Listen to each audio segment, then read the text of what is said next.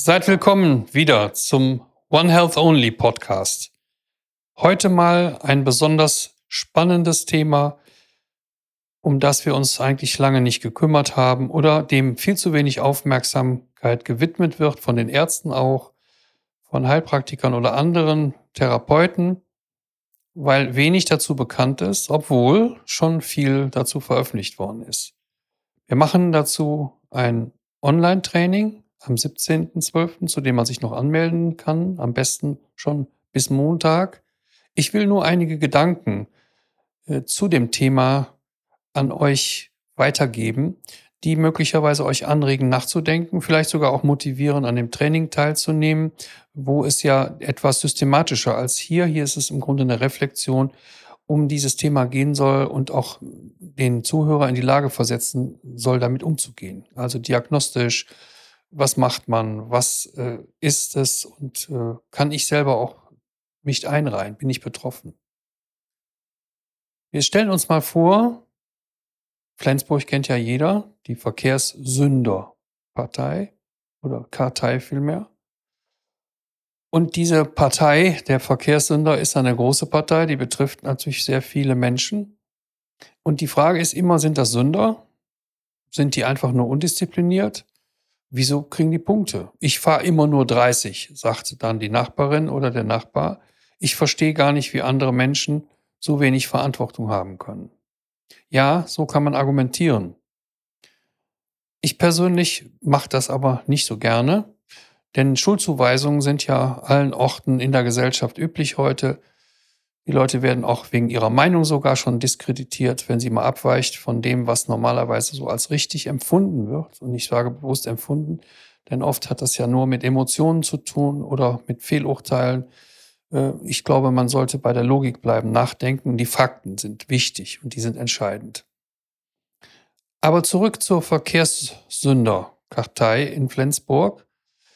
Wenn man sich die wissenschaftlichen Forschungen anguckt, interessanterweise nicht eines Arztes, sondern eines Psychologen, und das finde ich hervorragend, das lobe ich sehr, dass gerade die Sparte derjenigen, der psychosomatisch Tätigen, der Psychologen, der Psychiater, müsste man eigentlich auch sagen, der Psychotherapeuten insbesondere auch, freue ich mich, wenn jemand aus dieser Riege heraus als Psychologe sich einem Thema widmet, was uns allen kaum bekannt ist, was aber statistisch eben halt eine riesige Rolle spielt. Denn die Hälfte, mindestens die Hälfte, wenn nicht 60 Prozent, so eben halt statistische Veröffentlichungen, der Bevölkerung in der Bundesrepublik sind mit einem Parasiten infiziert.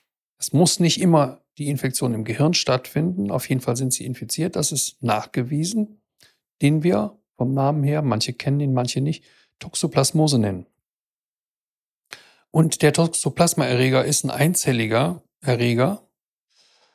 Und das Interessante ist, dass der Mensch eigentlich Fehlwirt ist, wie man sagt. Also eigentlich gehört die Toxoplasma gar nicht auf den Menschen, denn die, die soll eigentlich, so will sie das selber, um ihren Zyklus aufrechtzuerhalten, soll die eigentlich auf die Maus und nicht auf den Mensch. Also ist der Mensch Fehlwirt, das heißt, er kann sich dadurch äh, diesen Erreger bedingt infizieren und auf verschiedenen Wegen. Wir werden über diese Wege im Einzelnen sprechen. Das soll jetzt erstmal nicht im Vordergrund stehen. Das soll Teil des Online-Trainings sein. Wichtig ist, es ist ein Einzeller. Und wenn es eine Hierarchie gibt im Reich der Parasiten, dann stehen die Einzeller ganz oben. Die haben eine Top-Intelligenz. Die haben, wie gesagt, auch wie die anderen Erreger die Evolution hinter sich. Die haben sehr viel, eigentlich am meisten davon gelernt. Und deshalb sind sie besonders schlau manchmal vielleicht auch schlauer als die Ärzte. Oder die Ärzte denken einfach an solche parasitischen Strategien nicht. Denn das ist eine Strategie, über die wir auch stolpern können. Und was hat der Professor Pfleger, Jaroslav, herausgefunden? Er hat erfahren, gelesen, als Psychologe, dass bei der Maus zum Beispiel ein Parasit im Gehirn zu einer Verhaltensänderung kommt, die eben uns messbar ist. Die ist nicht vermutet oder nur wird die einfach anhand des Verhaltens abgelesen, also klinisch, sondern die kann man auch richtig in einem Verfahren messen. Zum Beispiel geht es um das EEG, wo die Hirnströme gemessen werden. Professor Pfleger hat also sich überlegt, wenn das so stimmt, wie das in der Literatur steht, dass das Verhalten der Maus geändert wird, was passiert dann mit dem Verhalten des Menschen? Auch da gab es schon einige Hinweise, dass Menschen eben ein anderes Verhalten haben, wenn sie infiziert sind. Das reichte ihm aber nicht. Er wollte einfach feststellen, ob man das objektivieren kann mit seinen Fragebogen. Er hat also Persönlichkeitsprofile zusammengestellt, die klassisch oft ja schon als Muster im Netz vorhanden sind, also die andere Kollegen schon vorher entworfen haben und auch in ihren Studien eingesetzt haben. Er hat seine Studenten gebeten, sie mögen sich daran beteiligen. Die Begeisterung war groß, das Interesse war groß und sie haben sich alle beteiligt. Dann hat man einen Arzt bestellt, der hat das Blut abgenommen und man hat eine Untersuchung gemacht, ob möglicherweise im Blut Spuren dieses Parasiten Toxoplasma nachgewiesen werden können. Und was wir da suchen, ist nicht den Parasit selbst, sondern wir suchen die Antikörper. Und wer Antikörper in einem speziellen, spezifisch vernünftigen Test eben halt hat, der ist infiziert. Jetzt spielt es keine Rolle, ob das eine aktive oder passive Infektion ist. Also hat man Fieber, hat man sowieso nicht dabei. Man hat unter Umständen Symptome, die werden wir auch noch in dem Online-Training ganz genau besprechen. Wir wollen aber kurz auf das eingehen, was er im Experiment gemacht hat, Pfleger. Er hat also untersuchen lassen und siehe da, circa die Hälfte, sogar etwas darüber, seiner Studenten und Studentinnen war infiziert. Und dann hat er gesagt, gut, jetzt weiß ich, wer von euch infiziert ist. Jetzt gebe ich euch die Fragebogen. Und dann hat er das Fragenbogenprofil an die Studenten weitergereicht und die Auswertung ergab, ihr ahnt es schon, dass es Unterschiede im Verhalten, also im Psychoprofil dieser jungen Studenten gab. Das konnte nun genau wissenschaftlich belegt werden. Wer sind die Infizierten und welches Psychoprofil haben sie? Und er stellte fest, dass die Psycho Profile komplett unterschiedlich sind. Also signifikant konnte man das unterscheiden. Man hätte also am Fragebogenprofil jetzt sagen können, je nachdem wie das ausgefallen ist, ob derjenige oder diejenige infiziert ist oder nicht. Das finde ich schon mal erstaunlich. Wie können wir sowas verstehen? Warum ist das so? Stimmt das wirklich? Wir gehen mal davon aus, dass die Studienergebnisse valide sind. So ist die Studie angelegt und äh, ich habe da auch großes Vertrauen. Pfleger beschäftigt sich auch schon sehr lange damit, hat auch andere wesentliche Untersuchungen dazu gemacht. Gehen wir mal auf das Ursprungsmodell, dahin, wo eigentlich der Parasit aus der Evolution her immer war, nämlich auf der Maus und kommt dann von der Maus auf die Katze. Wie funktioniert das? Wenn wir die Verhaltensbiologie mal um Rat fragen, dann sehen wir, dass die Katze eben ein Jäger ist, und ein kluger Jäger auch. Und die Maus ist ein Opfer in diesem Spiel. Und diese Opferrolle kann man auch wunderbar ablesen, denn die ist gesteuert und auch sichtbar, nachweisbar. Das Opfer muss natürlich versuchen, möglichst dem Zugriff der Katze zu entgehen. Wie schafft man das? Wenn man etwas vermeiden will, dann kann man das mit Verstand machen. Man kann aber auch Angst haben. Angst ist oft, wir sehen das ja jetzt im Moment, ein Motivator, vieles zu verändern, vor allem auch Verhalten zu ändern. Und das Interessante ist eben halt, wenn man sich jetzt mal die Maus uninfiziert anschaut und bringt sie mit einer Katze zumindest indirekt zusammen, indem man ihr zum Beispiel den Urin der Katze unter die Nase hält, dann kann man, wenn man sich überlegt, dass sich dann vielleicht im Gehirn was abspielt, ändert sich da irgendwas, dann kann man eben halt eine Messung machen, die wir EEG nennen, also Elektroenzephalogramm. Das heißt, die Hirnströme, denn das Gehirn ist ja elektrisch aktiv, wie ihr wisst. Und diese Aktivitäten, die kann man messen. Und wenn man eben halt jetzt die Maus in Ruhe schläft vielleicht oder sieht zumindest die Katze nicht und riecht auch nichts und riecht schon gar nicht den Urin der Katze, wenn man jetzt die Hirnströme ableitet, sind die ganz normal. Normale Aktivität wie bei einer Maus, die ihr Futter aufnimmt oder die trinkt oder die schläft. Wenn man jetzt hergeht in dem kleinen Käfig und hält der Maus den Urin der Katze unter die Nase oder versprüht den zum Beispiel, dann gibt es eine unglaubliche Aktivität, eine panische Angst wird im EEG sichtbar und die Maus bekommt ein extremes Fluchtverhalten. Also wenn sie nicht im Käfig ist, verschwindet die sofort im Loch. Das kann man halt auch im großen Versuch sozusagen machen. Jetzt wird's spannend. Was passiert aber, wenn die Maus jetzt, dieselbe Maus jetzt infiziert wird. Ist die Maus infiziert Und der Parasit hat schon seine Arbeit geleistet, denn der kann bestimmte Signale über die Blut-Hirn-Schranke sozusagen versenden und er kann eigentlich auf das Gehirn biochemisch zugreifen. Wie, das können wir auch im Detail in unserem Online-Training klar machen. Wir wollen nur sehen, was ist passiert und was passiert denn überhaupt. In dem Moment, wo die Maus infiziert ist, wenn ich jetzt im selben Experiment eben den Urin unter die Nase der, halt, der Maus halte, kann ich auf einmal keine Ströme mehr sehen im EEG. Das heißt, die Maus bekommt keine Angst mehr und dadurch ist ihr Verhalten geändert. Was macht sie jetzt? Die Maus schickert jetzt mit der Katze. Die Katze kommt ins Zimmer. Die Maus sitzt in ihrer Ecke und sagt, hey Katze, wie geht's dir? Tolles Wetter heute, oder?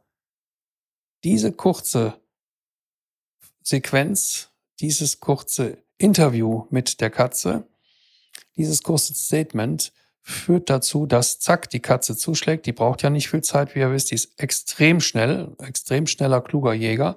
Hat also erkannt, die Maus hat irgendwie eine Denkschwäche. Der fehlt die Angst, das weiß sie nicht, aber auf jeden Fall ist kein Fluchtreflex da. Und schon sitzt die Maus nicht mehr in ihrer Ecke, sondern ist in den Krallen, in den Fängen der Katze und möglicherweise wird sie verspeist. Aber in jedem Fall kann der Erreger, die Toxoplasma, Erreger, die können jetzt auf die Katze. Und da gehören sie hin. Und jetzt ist praktisch der Kreis geschlossen. Das heißt, der Parasit hat es geschafft, über die Veränderung der Angstabbau, in diesem Fall der Angst, eben halt die Maus äh, angstfrei zu machen, damit ihr Verhalten komplett zu ändern und damit auch ihren Überlebensinstinkt auszuschalten und sie kommt um. Sie stirbt. Und zwar im Auftrag der Toxoplasme, die einfach auf die Katze wieder will und muss, denn aus der Evolution ist klar, wer das nicht schafft, der ist raus. Das heißt, die Erreger, die bestimmte Strategien nicht gehabt haben, die Parasiten sozusagen, die nicht clever genug waren, die haben die Evolution nicht überlebt und die kennen wir auch gar nicht. Und deshalb ist es so wichtig zu wissen, was passiert, wenn man mit Parasiten infiziert ist. Egal, ob man jetzt von der vom Milieu ausgeht oder auch vom, vom Keim ausgeht. Ich sage ja immer, das Ganze ist ein Balanceakt zwischen Milieu und Keim. Ja, wir sind ja nie keimfrei. Und das ist auch gerade bei der Toxoplasmose so wichtig. Wenn das Milieu gestört wird, wenn die Balance verloren geht, dann das Immunsystem konsekutiv folglich sozusagen geschwächt ist, dann kann der Erreger sich mehr ausbreiten, der kann sich vermehren, denn sonst wird er durch den Immundruck, will ich mal sagen, durch den Immunhund in Schach gehalten. Ja, sobald Bewegung kommt, fletscht der Hund mit den Zähnen oder bellt oder nimmt eine Drohhaltung ein. Der Immunhund meine ich jetzt. Und das entscheidend Wichtige ist, dass wir als gesunde Menschen, wir sagen auch immunkompetent, wenn also eigentlich unser Immunsystem in Ordnung ist, dann kann uns nichts passieren. Dann hat das Immunsystem die ganzen Erreger im Griff, die Parasiten sozusagen. Die werden dann so wie im Zirkus abgerichtet und die verziehen sich und die machen nichts. In dem Moment aber, wo der Dirigent nicht mehr da ist, wo die Katze aus dem Haus geht oder wo der Immunhund nicht mehr bellt, weil er schläft oder tot ist, dann können, ja, ne, wie der alte, alte Sprichwort auch sagt, nimmt man die Katze aus dem Haus, dann springen einem die Mäuse über Tisch und Bänke. Und wenn man jetzt die Katze mal als Immunkatze bezeichnet, dann hat man eben halt als Parasit jetzt freien Lauf. Ja, dann hat man sturmfreie Bude. Und das ist genau der Dualismus, äh, dem wir immer wieder unterliegen. Beim HIV-Patienten kennen wir das. Der hat durch seine HIV-Infektion, hat er eben halt ein schlechtes Immunsystem auf Dauer unter Umständen. Und jetzt können alle Keime, die beim normal gesunden Menschen in, im Griff sind, auch wenn der Mensch damit infiziert ist, Früher dachte man ja, der Mensch wäre steril, das stimmt aber nicht dann kann er eben über sein starkes Immunsystem alles in Schach halten. In dem Moment aber, wo das Immunsystem geschwächt wird durch bestimmte Anlässe, das kann eine Cortisonspritze sein beim Orthopäden, das kann seine Unterfunktion der Schilddrüse, das kann eine Unterkühlung sein, das kann ein Autounfall sein, können Schmerzen sein, seelischer oder physischer Art. Das spielt gar keine Rolle. Wenn der Mensch stark belastet ist, dann wisst ihr ja, dann steigt das Stresshormon, das Cortisol. Und das Cortisol hat nun mal die Eigenschaft, genau wie das vom Orthopäden gegebene Cortison, ist ja fast dieselbe Struktur chemisch gesehen, äh, das Immunsystem zu schwächen. Jetzt gerät der Patient aus der Balance, zum Beispiel durch die stressinduzierte Immunschwäche.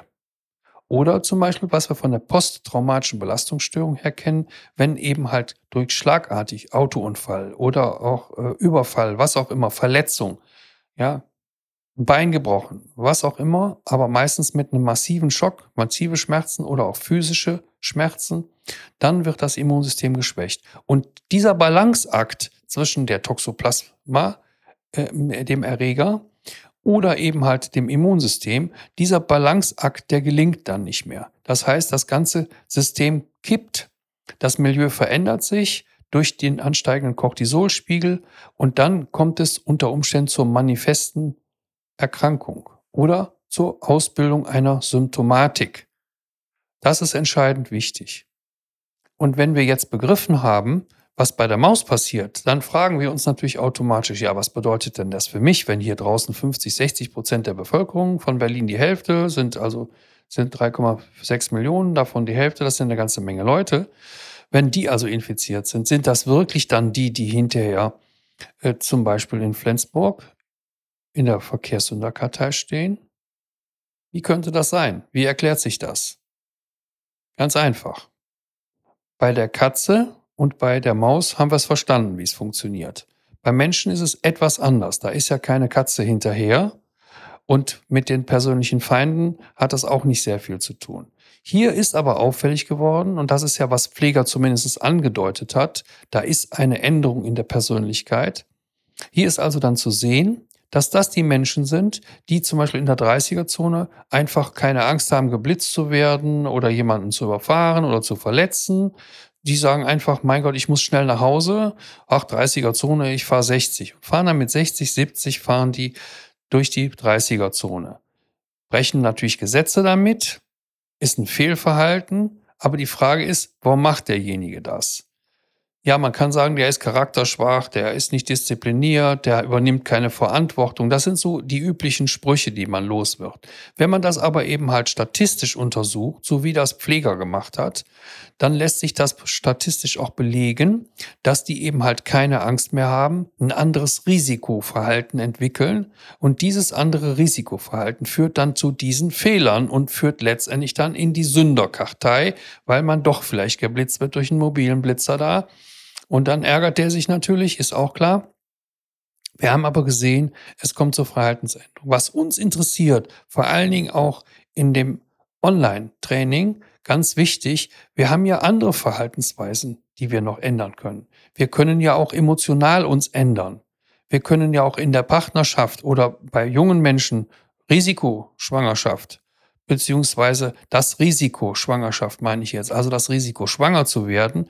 Auch hier ist ja eine gewisse Vorsicht erforderlich äh, und diese Vorsicht, die muss natürlich walten. Und wer dann keine Angst vor der Schwangerschaft hat, der passt natürlich auch nicht so auf. Also hier wäre auch gerade bei jungen Menschen, die Toxoplasma infiziert sind, zu überlegen, neigen die dann eher zum Beispiel nicht aufzupassen und dann vorzeitig, also auch oft im noch jugendlichen oder auch äh, minderjährigen Alter schwanger zu werden, das wäre eine nächste Untersuchung, die man bei Pfleger mal machen könnten. Oder wir könnten die Untersuchung machen mit denen, die jetzt in Flensburg in der Kartei sind. Sind es wirklich die? Das weiß man noch nicht so genau, aber das Verhalten geändert wird, das wissen wir. Und beim Menschen auf jeden Fall ändert sich das Risikoverhalten. Er geht auf riskantere Dinge ein. Gucken wir uns jetzt die Schneefälle zum Beispiel an im Ostalpengebiet in Tirol dann sind es die wahrscheinlich oder nicht, das müssen wir uns fragen, die von der Piste abfahren, obwohl sie wissen, das ist nicht geräumt, da ist Lawinengefahr, die setzen sich dann eher dem Risiko aus als die anderen. Das sind die wichtigen Dinge und die werden dann auch gefährlich. Dann kommt es zu weiteren Unfällen oder auch Folgeschäden oder möglicherweise auch zum Verlust des Lebens. Ja, deshalb muss man immer fragen, äh, was macht der Parasit mit mir und wie kann er mein Verhalten ändern? Also, das Risikoverhalten ändert sich in jedem Fall. Und wenn wir uns bei Pfleger das angucken, auch mal im Detail, wir können da sicher auch noch mal in dem Online-Training drüber reden, dann stellen wir fest, da sind gravierende Unterschiede in der Persönlichkeit. Und äh, wenn wir uns jetzt auf andere Verhaltensweisen mal konzentrieren, wenn wir zum Beispiel überlegen, was ist mit Alkoholkonsum? Was ist mit Spielsucht? Was ist mit Kaufsucht? Oder was auch ein ganz großes, wichtiges Thema ist, Essverhalten. Man sagt Essstörung. Das ist ja schon eigentlich eine Beleidigung. Was denn, wenn die Essstörung zum Beispiel durch eine Parasiteninfektion hervorgerufen wird und der Mensch fremdgesteuert ist in seinem Wollen, in seinem Handeln und weil er eben dann schwach wird sozusagen, weil der Parasit ihn schwach macht.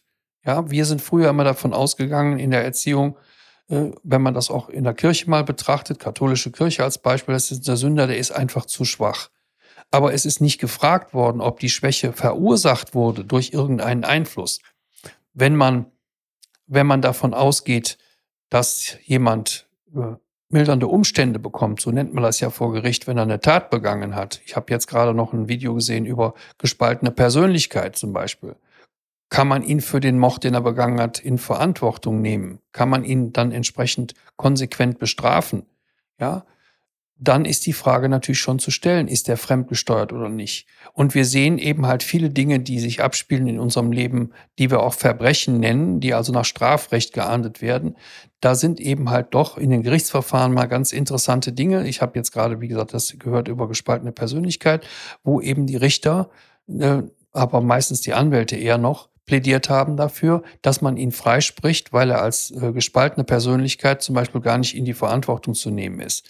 Da kann man lange drüber philosophieren. Entscheidend wichtig ist aber hier, dass es möglicherweise denkbar ist, dass eben halt Fremdsteuerung nicht durch irgendwelche imaginären äh, Erd Nicht-Erdbewohner sozusagen oder irgendwelche Zombies, sondern möglicherweise durch parasitische Veränderungen des Immunsystems, damit auch der Emotion, denn das Immunsystem macht ja die Stimmung sozusagen. Da gibt es einen schönen Artikel, der sich damit beschäftigt, wie also die Immunbotenstoffe, die ja durch solche Parasiten, die ja im Grunde wie ein Stachel im Fleisch sind und nicht rausgehen, nur Stachel im Gehirn könnte man auch sagen, und diese Stachel im Gehirn verursachen, wie der Stachel im Fleisch des Fußes sozusagen ja auch Schmerzen verursacht. Die versuchen im verursachen im Gehirn eben keine Schmerzen, sondern sie verursachen einen Immunsturm.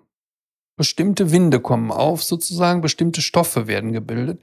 Und diese Stoffe sind nichts anderes als Drogen.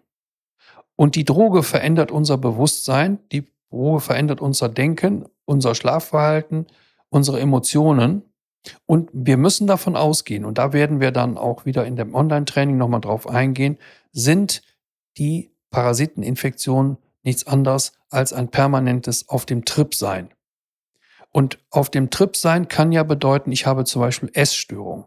Ja, ich esse zu viel, ich will immer wieder Süßes essen oder ich habe auch manchmal das Bedürfnis, direkt nach dem Essen sofort zu erbrechen. Wir wissen das, viele, die Essstörungen haben, die setzen sich dann die Feder in den Hals sozusagen, bis sie erbrechen, um dann wieder von vorne zu essen.